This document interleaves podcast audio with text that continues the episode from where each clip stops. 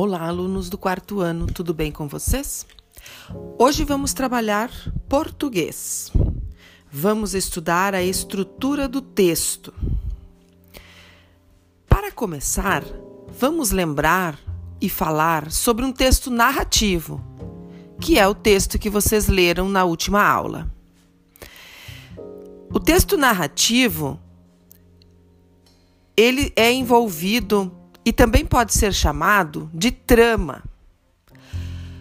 Isto é, um conjunto de fatos de história uh, tomando-se como base o enredo, ou seja, a sua própria história.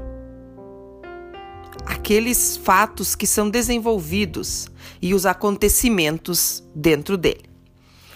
Na estrutura de um texto, devemos lembrar que há três partes muito importantes dentro da narrativa.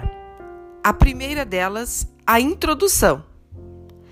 Na introdução, apresenta-se o cenário, onde a história acontece, o tempo, quanto, quando a história acontece e os personagens.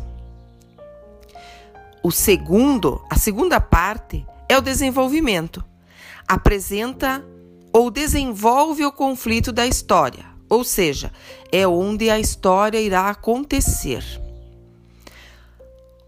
A terceira e última parte é a conclusão. O conflito é desenvolvido de forma positiva ou negativa, ou seja, como essa história irá terminar. Então devemos prestar muita atenção quando iremos criar um texto narrativo, pensando bem no seu enredo e elaborando-o, dividindo-os exatamente nesses três, nessas três partes: introdução, desenvolvimento e conclusão. Algo bem importante também é nós observarmos o uso correto da grafia das palavras. Se for necessário, procurem o dicionário para que as palavras sejam escritas de forma correta, lembrando-se da pontuação e também da letra maiúscula no início das frases. Dentro de um texto narrativo, vocês também vão encontrar os parágrafos. Os parágrafos são pedaços dentro do texto,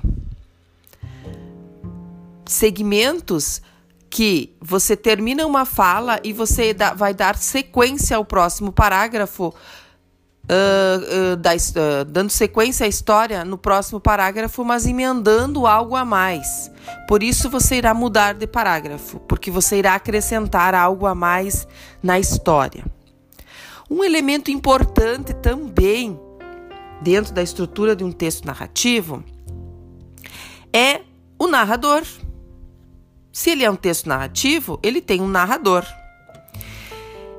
E nós podemos ter é, dois tipos de narrador: o narrador personagem e o narrador observador. O narrador personagem é aquele que participa da história. Ele narra os fatos em primeira pessoa, eu, tendo o ponto de vista e é baseado na observação dele dele mesmo. Ele está presente na história. Já o narrador observador, ele não participa do enredo da história, mas sabe tudo sobre ele. Narra os fatos na terceira pessoa. Ele está presente em todos os lugares, mas não como um personagem mas sim como um observador. Muito bem, a partir de agora vocês irão realizar a continu continuidade das atividades relacionadas ao texto uh, ah, para dar no pé.